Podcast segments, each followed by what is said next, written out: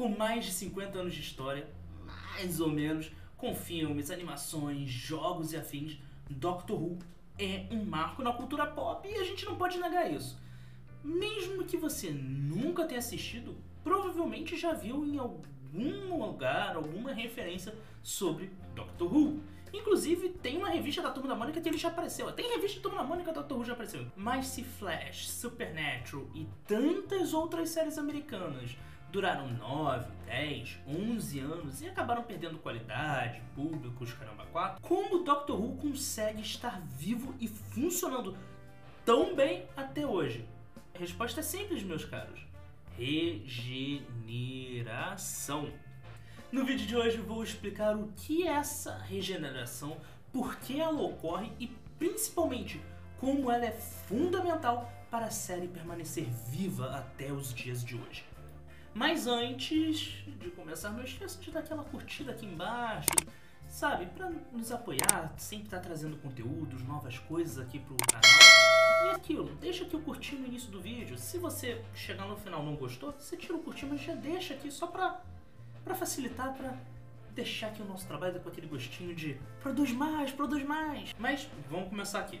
Lançado em 1963, a história de Doctor Who gira em torno de um alienígena de um planeta distante que viaja em sua nave de espaço-tempo, disfarçada de caixa de policial azul, junto com sua neta e dois professores. Pelo menos no início, lá no, no início na primeira, das primeiras temporadas. Mas eu explico um pouco melhor sobre isso neste vídeo aqui que está aparecendo aqui na sua tela, com o cardinho em cima e o link aqui na descrição, sobre tudo que você precisa saber antes de começar a assistir Doctor Who. E aí você pode assistir esse vídeo e você vai entender um pouco melhor dessa história. Mas o interessante e o importante de saber de tudo isso é que o Doctor Who foi um sucesso, principalmente entre as crianças chegando a durar de 1963 a 1966, quando a primeira regeneração ocorreu. Tá, mas o que raios é uma regeneração? Você deve estar se perguntando. De uma forma simples de explicar, regeneração é uma maneira elegante de substituir um protagonista de uma série sem prejudicar a narrativa. Ok? Mas como ela surgiu na história de Doctor Who é bem interessante, então vamos, vamos falar sobre isso.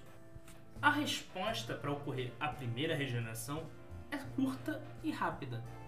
William Hartnell, que foi o ator que fez o primeiro Doutor. Hartnell era na época um popular ator inglês que ficou muito famoso por seus papéis como militar em, nas, em séries, em filmes, etc., sempre interpretando militares.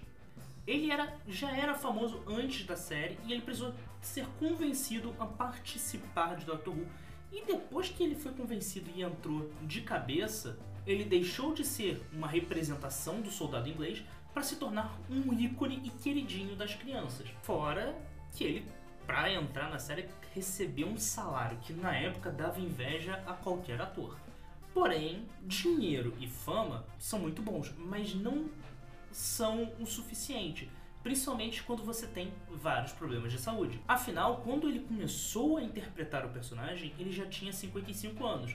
Que se a gente fizer um comparativo, 55 em 63 é tipo ter 80 nos dias de hoje.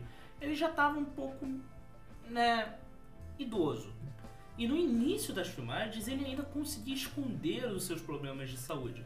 Mas conforme as temporadas foram passando, essa missão começou a ficar um pouco mais difícil. Fora os problemas de bastidores. Hartnell era visto como um cara um pouco difícil de se lidar. Ele era muito duro com as pessoas, extremamente grosseiro, em muitas vezes, e segundo alguns relatos, nada muito comprovado, mas segundo relatos de pessoas que trabalharam com ele, ele volta e meia soltava uns comentários meio racistas, antissemitas, xenofóbicos e etc. Mas o ponto que fez os produtores correrem para substituir o ator foi quando sua doença, até então na época não diagnosticada, começou a afetar a sua capacidade de decorar suas falas. Então os produtores decidiram, vamos tirar o Hartnell. Mas como a gente faz isso? Bem, começaram, chegou a hora de buscar uma forma de trocá-lo sem prejudicar a série, porque senão é, o show tem que continuar. Não é esse o ditado? E vamos deixar claro, vamos relembrar, Doctor Who já era um sucesso nessa época. Precisamos trocá-lo e não podemos prejudicar a série. Então como a gente faz isso? Foi proposto que, como ele era um alienígena, talvez suas funções corporais e sua forma de vida fosse um pouco diferente dos conceitos que nós conhecemos como humanos. Ok? Brecha da ficção científica, até aí beleza. Então foi proposto o seguinte: quando um membro dessa espécie chega no ápice da sua velhice, ou mesmo quando estão prestes a morrer, seus corpos podem ser modificados. Assim eles ficam mais jovens, permitindo um novo ator assumisse Hartnell e a série continuasse. Vamos trocar o ator, damos essa explicação que é para funcionar neste episódio e ninguém faz mais perguntas. Beleza? Show, acabou. Acaba por aqui. A regeneração era somente uma função narrativa para tirar o Hartnell, não era para ter desenvolvimento ao longo das temporadas. E assim, por mais que Patrick Troughton interpretasse um personagem com pequenas diferenças, ele ainda se mantinha praticamente o mesmo personagem. Era o mesmo personagem do Hartnell. Ele só estava um pouco mais, jo mais jovem. Só isso. Aquilo foi tão não explicado que às vezes era sugerido que aquilo tinha acontecido por forças biológicas e outras por um mecanismo de proteção da própria nave. Tipo, uma... Foi a tarde que fez aquilo mas não deixava claro o que tinha ocorrido. Porém, quando em 1969 o segundo ator que interpretou o Doutor, o substituto de Hartnell, decidiu abandonar a série porque achava sua rotina de gravação muito cansativa, novamente tiveram que empurrar a regeneração. Lembrando, a primeira vez não tinha explicado. Dessa vez, como a gente vai fazer isso? E dessa vez eles tentaram fazer uma coisa um pouco diferente. O ator mudou, mas não foi de fato pela regeneração, foi algo que foi imposta pelos senhores do tempo, que é a espécie que o doutor pertence, e futuramente falaremos, faremos um vídeo só falando sobre os senhores do tempo, mas por enquanto você só tem que saber que é a espécie do doutor. Decidiu levar ele para um conselho e esse conselho falou que, ó, se tu tá interferindo demais na vida dos humanos, vamos fazer você mudar de rosto, mudar de aparência e você vai curtir tua vida, mas você não vai ser essa pessoa não. E vamos apagar a memória do pessoal que tu conhece, beleza? Porque vai começar do zero.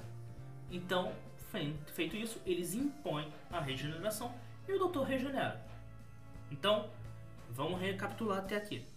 A regeneração até então era só para substituir o Hartnell, mas quando o segundo ator quis sair, eles decidiram criar uma outra desculpa, mas que ainda era esse conceito de regeneração que estava se construindo.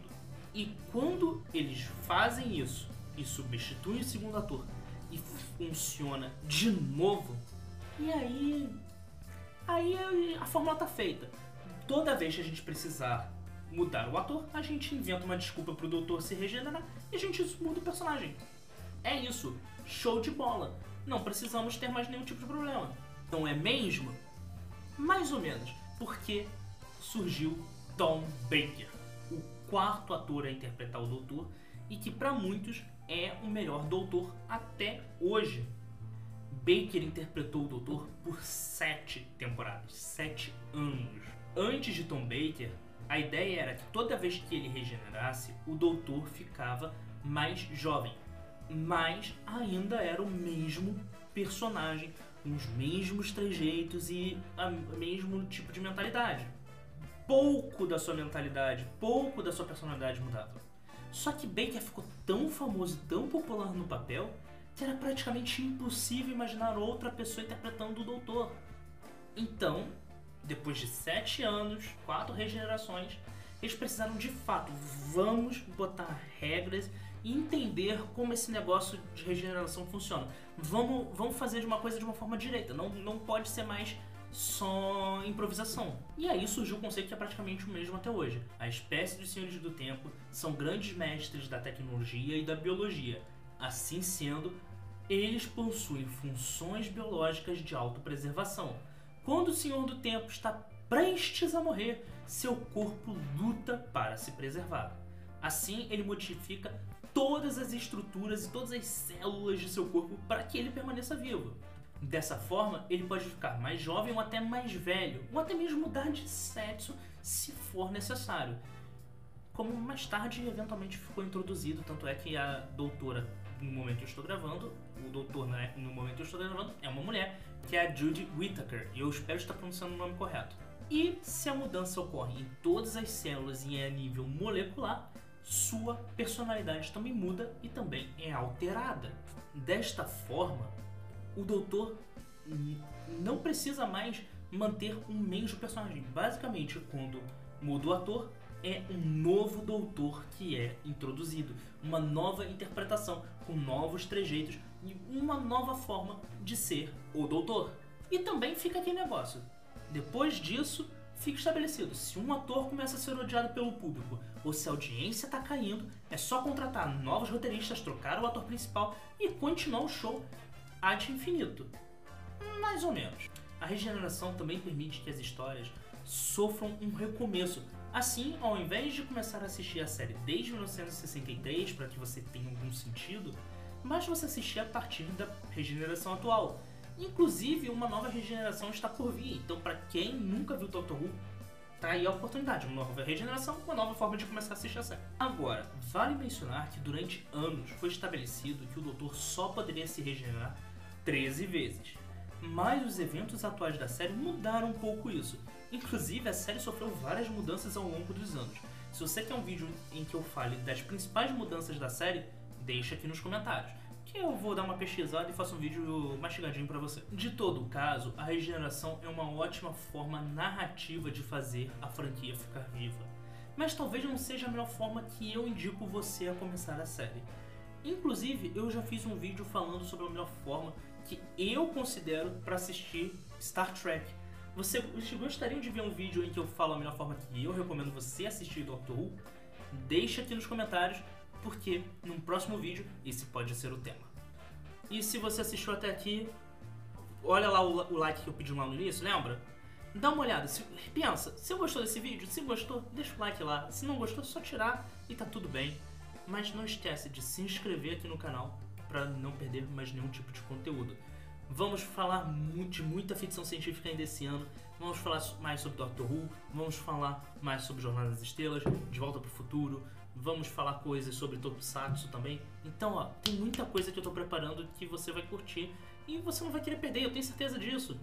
Então, vejo você no próximo vídeo. Um forte abraço e tchau!